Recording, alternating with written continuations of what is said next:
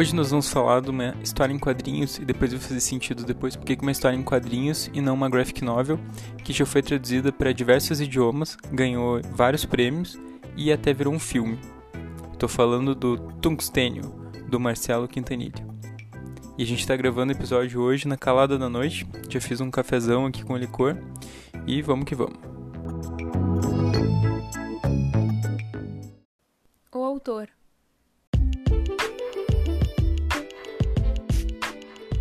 O Marcelo Quintanilha ele produz quadrinhos profissionalmente desde os 16 anos. Ele trabalhava na editora Block, que é era uma editora de quadrinhos famosa, nos anos 80. Ele fazia quadrinhos de artes marciais e de terror nessa editora. Ela tinha aquela coisa das impressões antigas, a galera, tipo, eu sou do Rio Grande do Sul, então eu lembro dos textos assim nas bancas, que às vezes, tipo, tinha aquele estilo assim ah, de impressão meio zoado assim, que a impressão, as cores saíam fora das linhas, assim, e que hoje tem artistas gráficos que buscam esse efeito vintage, assim, de propósito nas, nas artes gráficas deles.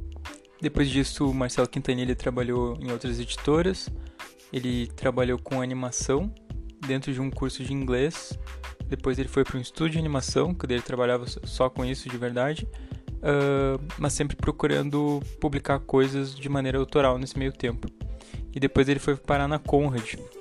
Para quem não conhece, a Conrad foi uma grande editora e talvez a, a fama preceda a editora, assim, porque tem muito, muito fanboy da Conrad. Eu sou um fanboy da Conrad em certa medida, mas não nem, nem tanto mas é uma coisa que a galera zoa bastante, porque, tipo, sonho muito com a volta da Conrad e tal.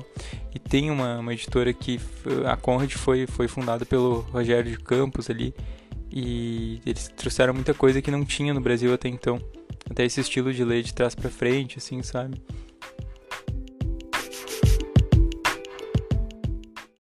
É de trás para frente porque é um mangá, tá, gente? Não é porque eles são satanistas ou alienígenas.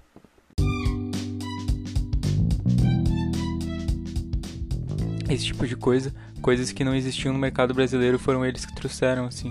Dragon Ball também, que hoje é a Panini que publica.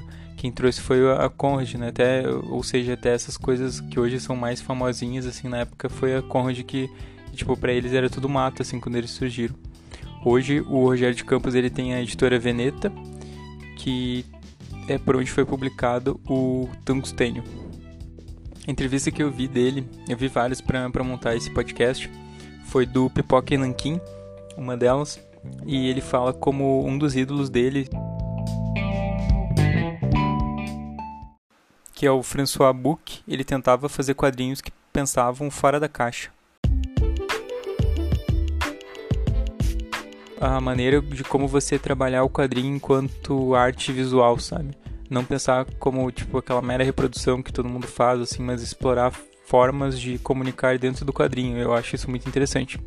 Inclusive, meu TCC foi sobre o Palestino do, do Joe Sacco e sobre como ele usava a, a forma, né, o formato quadrinístico para para narrar uma crise humanitária e uma questão política da crise da Palestina. Então me interessa muito assim essas formas de narrativa dentro do, da história em quadrinhos assim essa essa coisa da nona arte, tipo todas as, as linguagens que existem dentro desse formato possíveis, né? Então, o Marcelo Quintanilha tinha esse ídolo, François Abu, e era uma influência para ele e tal. E eles se conheceram pessoalmente num evento em 1998. Não tinha Zoom naquela época, galera. As pessoas se conheciam de verdade, pessoalmente, olha só. E daí ele conheceu o Book e apresentou o seu trabalho para ele e tal. E, tipo, eles bateram um papo.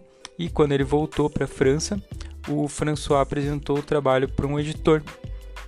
E ele acabou até não publicando por esse editor, mas motivou ele a se mudar para a Europa.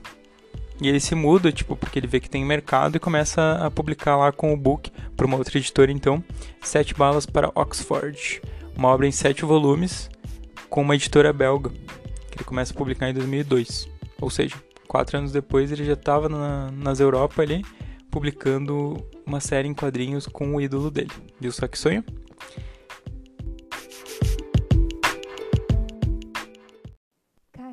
E prêmios.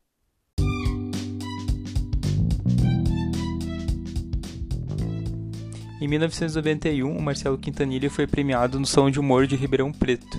Ainda nesse ano, ele recebeu o prêmio da primeira Bienal de Quadrinhos do Rio de Janeiro. Mais tarde, dois anos depois, ele foi premiado na segunda edição, em 1993. Agora, avançando uns anos, em 2012 ele faz a adaptação em quadrinhos de O Ateneu, do Raul Pompeia, de 1888, que foi o único exemplar de romance impressionista que a gente tem na nossa literatura brasileira. O legal é que ele colocou o texto assim como está no original. Então ele pega um romance do século XIX e foi a convite da editora Ática. Ele adapta isso, transpassa para o gênero de quadrinhos. Ele achou até que seria uma maluquice assim você adaptar esse texto, cortando ele, como às vezes fazem, uh, tipo como se fosse ficar mais palatável para jovens assim, quando na verdade naquela época ele foi escrito para esse tipo de público, então não teria porquê, sabe? Ele acredita muito na inteligência do leitor dele, que não teria porquê fazer esse esse corte, essa esse fatiamento da história ou essa adaptação de linguagem, porque o leitor ele vai ter inteligência para para uh, entender ou decodificar isso, buscar, sabe? Então achei bem legal o posicionamento dele. E também o desafio, né? Porque tipo trabalhar com um texto assim, que não foi pensado para essa mídia, né? Não deve ter sido uma coisa fácil. Então, dois anos depois, 2014, ele começa a produção do Tungstênio, que eu já vou falar no próximo bloco. Em 2015, ele publica o Talco de Vidro, que foi feito ao mesmo tempo do Tungstênio, estrela aí do nosso programa de hoje. Que ele comenta que ele tem um processo anárquico de produção, ele não consegue ficar focado numa coisa só, então ele fazia o tungstênio, que tem um, um, estilo assim mais realista, e o talco de vidro, que é mais experimental, dá pra se dizer assim, pelo que eu vi por cima. Não cheguei a ler ele ainda, gente. Ele fez esses dois, uh, dois livros ao mesmo tempo, apesar de serem completamente diferentes assim, em estilo e narração. 2016 com o Inário Nacional. Próxima obra dele, ele recebe o prêmio Jabuti de 2017 na, em segundo lugar na categoria História em Quadrinhos. E agora em 2020, recentemente, ele lançou seu primeiro romance que é o Deserama. Fiquei bem curioso para ler, porque o Marcelo Quintanilha, ele, pelo menos falando, ele é uma pessoa que parece muito sábio, assim, ele não, não tem, diferente de mim, assim, que tem, às vezes tem muitos ah, e fica, tipo, pensando na melhor palavra possível, parece que ele já tem a palavra engatilhada, assim nas entrevistas que eu vi, eu poderia ficar horas ouvindo ele, assim, porque a, a voz dele é muito boa de ouvir. É bizarro, assim, até na, no Pipoca e Nanquim, ele, os, os, um dos entrevistados ele tira sarro disso. Que daria pra botar a voz dele em audiobooks infantis. Uh, mas eu achei muito legal ficar ouvindo ele falar, assim, porque. Sei lá, parece tipo um. Um aforista, um filósofo. E escolhe as palavras muito com muita exatidão assim pro, pro momento. Então eu imagino que no romance ele deve ser muito bem também. Isso decorre também de uma de algo que me fascina muito, que é o desdobramento mecânico do desenvolvimento da ação, através do qual você considera todos os toda a relação dos personagens com o espaço. Linguagens.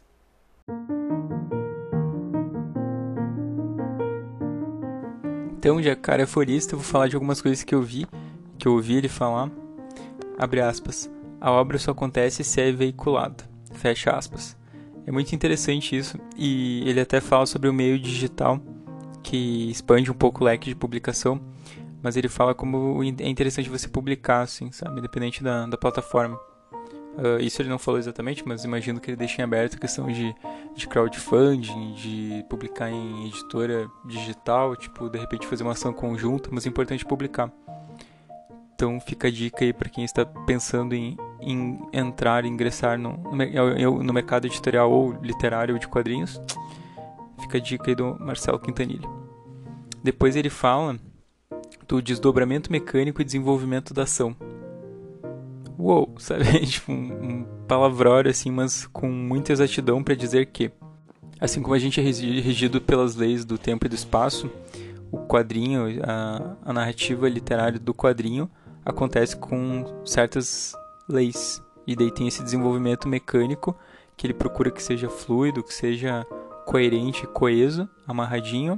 E tem o desenvolvimento da ação que ele trabalha muito, que ele procura deixar deixar o acontecimento da ação como se fosse um personagem também. Então ele tem esse cuidado para que seja tratado como se fosse um personagem, com sentimento, com, com aspirações e a questão de construção de personagem. Então você tem um, uma, uma expectativa que você vai entregar para o leitor ou não, você vai frustrar de propósito, talvez, mas ele trabalha o, o desenvolvimento narrativo como um próprio personagem também. E isso ele faz com os espaços, eu achei muito interessante. Ele fala que para ele não, não existe só uma parede, a parede também é um personagem. Ele não vai, por mais que ele desenhe aquilo como se fosse uma parede, ele vai estar tá pensando enquanto criador daquela obra que aquela parede tem um porquê de estar ali porque senão não teria sido mostrada dentro daquele quadro, dentro da história em quadrinhos. Então, tipo, muito interessante ver um cara que pensa no, no formato, apesar de à primeira vista o Tungsten, ele, já vamos falar sobre ele, ser uma história de mais ação, assim, tem muito uh, meta-pensamento, assim, sobre a história em quadrinhos e sobre essa, esse gênero narrativo. maneira como eu, como eu gosto de trabalhar. É a única maneira com que eu consigo trabalhar. Eu não consigo trabalhar com cenários, com fundos. Eu não desenho fundos. Eu detesto desenhar fundos. eu desenho personagens o tempo todo. Mesmo que sejam só paredes.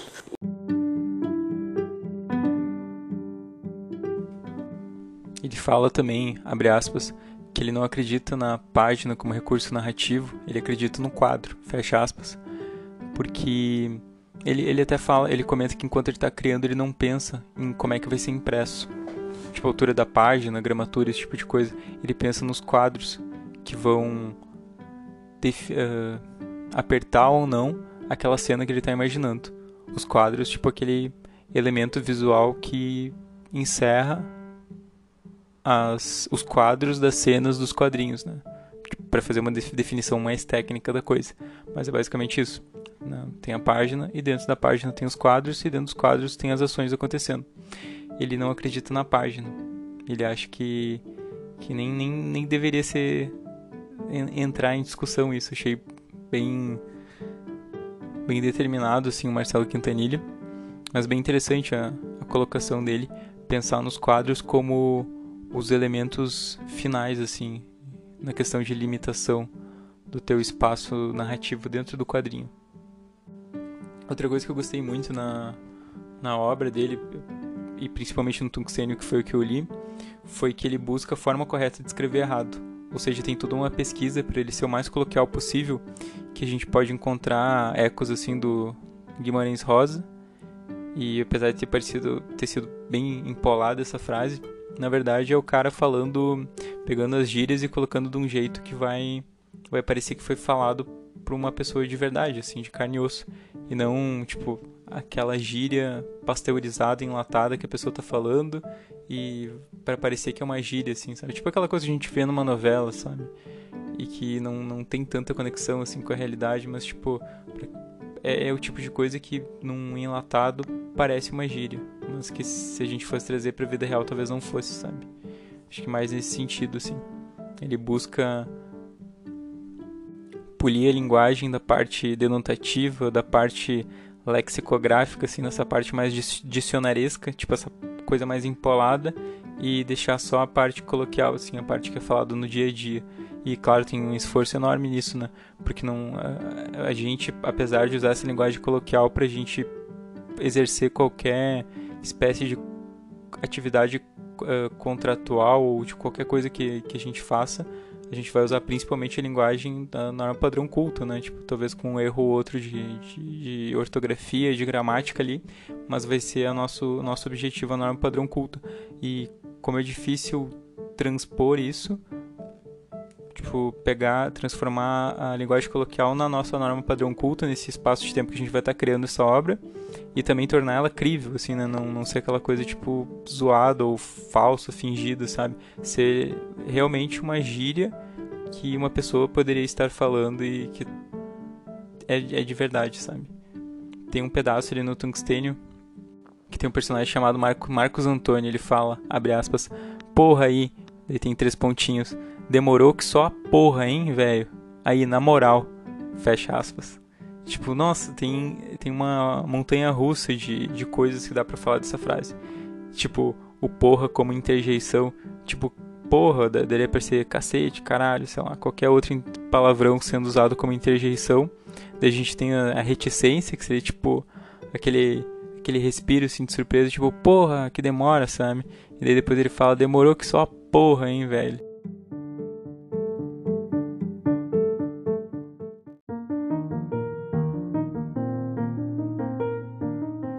Demorou que só a porra dá pra gente dizer que é um advérbio de intensidade, mas também tem uma derivação imprópria ali, que que só a porra tem uma regência comparativa também. Então vê que tem toda uma gramática, tem, tem toda uma, sei lá, uma desconstrução da gramática para você falar errado, mas falar com propriedade errado. Então eu achei muito muito legal essa busca dele pelo, pelo português incorreto, mas que é correto no sentido de transferir a, a informação. Porque afinal né, não tem por que existir língua se não tem entendimento, se não tem. Né, porque tipo, toda a norma padrão culta surgiu a partir de uma linguagem coloquial que eles tentaram, tipo, tá, beleza, a partir de agora vamos fazer assim, né? E daí tem daí, tipo, a norma padrão culta tá ali, né, paradinha, e a linguagem coloquial não respeita isso, ela continua acontecendo, e a língua orgânica, né, já dizia o Bakhtin que tinha a questão da, da língua ser um carnaval, assim, ela vai, vai ter relação com outras pessoas, outras culturas, e ela vai se transformando, vai, tipo, caminhando para cá, para lá, e vai fugindo muito da moldura da norma padrão culta, do, da lexicografia, então ela vai estar tá sempre atrasada, né, de acordo com o que as pessoas vão estar tá falando.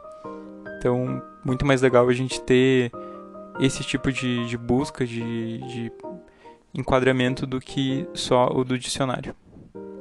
Aí daí um amigo do Marcos Antônio, esse personagem, o Bisonho, ele responde: Ô, oh, maior engarrafamento lá embaixo.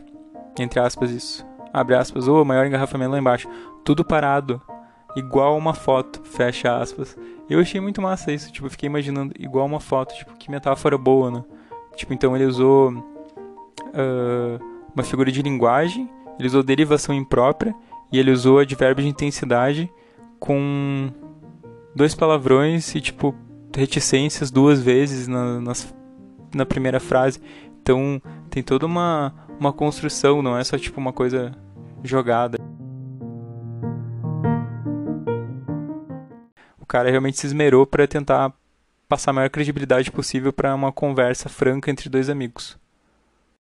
Tungstênio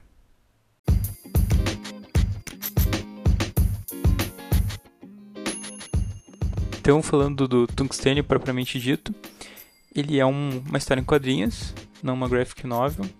Talvez seja, mas o Quintanilha tira sarro que ele vai nas livrarias e ele não consegue discernir uma coisa da outra porque elas são muito parecidas.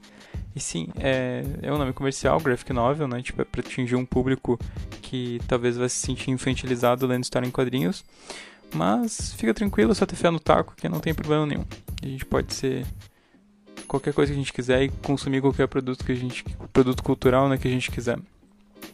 Então, Tungstênio, uma história em quadrinhos com muita influência do fotojornalismo brasileiro.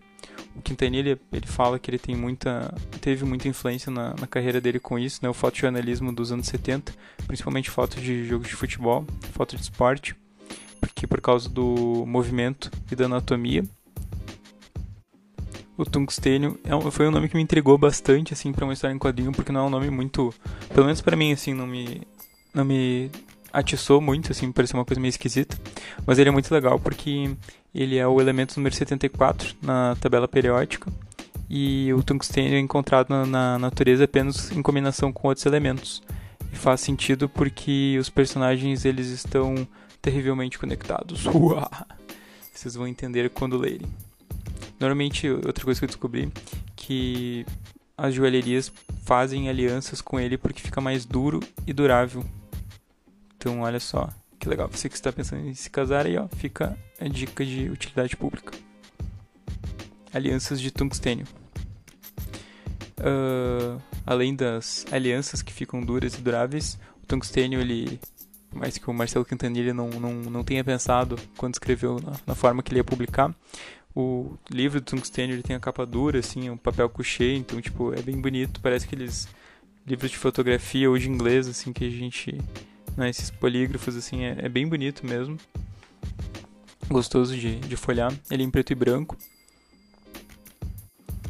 E é uma trama bem frenética, assim, ele conta, começa contando a história do sargento reformado Seu Ney, conversando com o Trafi Marcos Vinícius. Falei errado no bloco anterior, não é Marcos Antônio, é Marcos Vinícius. estão passeando por, pelo Forte Montserrat, que é um forte que existe de verdade. Ele é uma atração turística em Salvador, na Bahia, construído no século XVI e ele é conhecido pelas suas linhas arquitetônicas harmoniosas. E é bem bonito de ver porque parece que é uma coisa que foi criada pelo Marcelo Quintanilha e não que está sendo representado de um jeito realista pelo Marcelo Quintanilha, que é realmente muito bonito ao vivo. E se vocês quiserem procurar na internet, assim, ele tem uma vista muito bonita, assim, porque ele fica, tipo, bem no topo mesmo, né? Afinal, era um forte, né? Ele não estava ali por acaso, foi um ponto estratégico escolhido.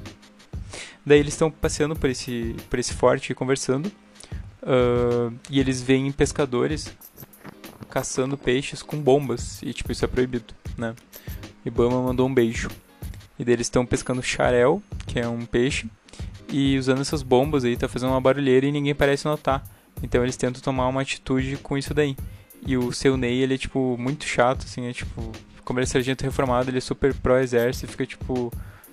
Uma pataquada, assim, com o exército isso e o exército aquilo. E eles vão atrás do, do, do, do cabo que está encarregado do forte ali, pedindo para ele tomar alguma providência, porque no tempo dele isso nunca ia acontecer, não sei o que lá. E o cabo diz para eles procurarem a polícia que ele não era da, da alçada deles isso. E ele fica furioso, não sei o que lá, até que ele chama a polícia para vir. Porque o Marcos Vinícius conhecia um policial que estava ali perto e, tipo, se eles fossem esperar pela polícia normal, os, os assaltantes, assaltantes, os pescadores criminosos ali iam pescar os peixes, tipo, botar no barco e ir embora e não iam ser pegos a tempo. Então ele chama esse policial aí que é o Richard. E ele vem correndo e tal, ele, tipo, tem uma... É, é, bem épico, porque ele vai correndo e, tipo, ele tem um preparo físico super... Uou, sabe? Ele vai correndo, assim, parece um míssil, assim, pela praia, que ele tá ali por perto. Só que ele tá de folga e a esposa dele, o namorado, não especifica, queira que eles tenham um relacionamento abusivo. Ela fica, ela tá com muita pulga atrás da orelha porque já teve casos aí que não. Como é que eu posso dizer sem dar spoiler? Ela tá desconfiada do Richard. Mas eles têm um relacionamento abusivo, tipo, é bem foda, assim, na verdade, a, a representação das brigas que eles têm, assim, é, tipo, é muito... Tem, tem, muita violência física, assim, mas tem muita violência psicológica também. Violência, violência física, tipo, uh, no sentido, tipo, maus tratos, mas no sentido, tipo, briga, assim, dos dois lados, pra tirar objeto, quebrar coisa, e... Mas briga, uh, violência psicológica, sabe? Uh, porque ela se sente meio presa nesse relacionamento e fica falando muito disso, assim, ela é meio que parece uma refém, assim, numa prisão. Quando ela tá no ônibus conversando com uma amiga dela, também ela não vê a hora que a amiga vai embora para ela poder parar de pensar nisso e não se sentir culpado, não se sentir uh, instada a tomar alguma atitude, sabe? Então, achei bem bem interessante a representação, porque me senti bem dentro da história, assim, nas partes que ela tá no ônibus. Não só na, na, nas partes que ela tá no ônibus, mas, tipo, por ser um ônibus, sei lá, tipo um ambiente meio que fechado dentro da narrativa, que acontece meio que em céu aberto o tempo todo, é, talvez seja um espaço mais espaço mais neutro, assim, mais mais confortável comparado com o resto da trama que tem tipo muita muita porrada, muita muita ação, muita muito, muita transição de câmera, muito jogo de câmera, porque ele é, parece um, um, um, storyboard, na verdade. Tipo, o Tungsten é um grande storyboardzão, assim. Tanto que ele foi transformado em filme em 2018. O Tungstênio, para quem não sabe, também não sabia, ele foi feito ao convite de um editor em espanhol, que na real ele acabou falecendo no processo e não chegou a ver o Tungstênio publicado. Ele foi publicado aqui no Brasil pela Veneta, em 2014. Mas depois na Espanha, na França, na Alemanha, na Itália, na Polônia. Ele deu muito certo na, no, na, na, internacionalmente e rendeu vários prêmios aí para Quintanilha, incluindo o mais importante deles que é o Angelum na categoria policial, que é tipo como se fosse o, sei lá, não vou dizer que é o Oscar do quadrinhos porque, do, dos quadrinhos porque eu acho que seria o Eisner, o prêmio Eisner, mas é como se fosse tipo o Globo de Ouro assim dos quadrinhos, tipo é o prêmio que premia coisa mais no quesito mais arte, assim, mais artístico. E então ele vira filme em 2018 e ele tem essas várias guinadas e sacadas de câmera, assim, que eu li em três dias, mas porque eu tava com pouquíssimo tempo, assim, porque... Mas, se não, dá, dá tranquilamente pra te ler numa sentada, assim. Tipo, é muito legal tu ficar analisando os cenários, porque parecem, sei lá, fotografias muitas partes, assim, sabe? Porque ele, ele se esmera muito para representar todos os detalhes e tal. E, tipo, não é o meu estilo preferido de traço, mas eu entrei muito na, na obra, assim, depois de determinado ponto. Porque ele fica muito uma coisa conectada à outra, assim, as coisas não parecem. Tipo, parece meio estranho, assim, tipo, sei lá, o estilo por ser muito realista ou, ou, a obra, mas em determinado ponto tudo se encaixa e vai se encaixando e tipo, uh, são vários aquela coisa de Hencliffe, assim, ele não ele tem um capítulo só, assim, é tipo uma, uma obra fechada. Tu vê que os, os personagens e os acontecimentos vão se conectando e, e tudo tem uma razão de ser, assim, até desde a primeira cena, assim, sabe? Então, tudo faz muito sentido e é muito gostoso de descobrir essas coincidências que não são coincidências, assim. Aí tem uma parte que tem um radiozinho tocando umas músicas e toca até Chiclete com Banana e Aviões do Forró.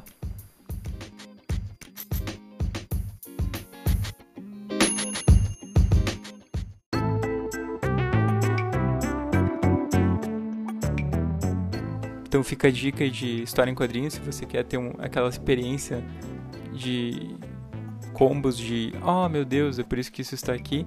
Fica a dica aí do Tungstênio, história em quadrinhos. E ficamos por aqui. Até a próxima. Um beijo e até mais.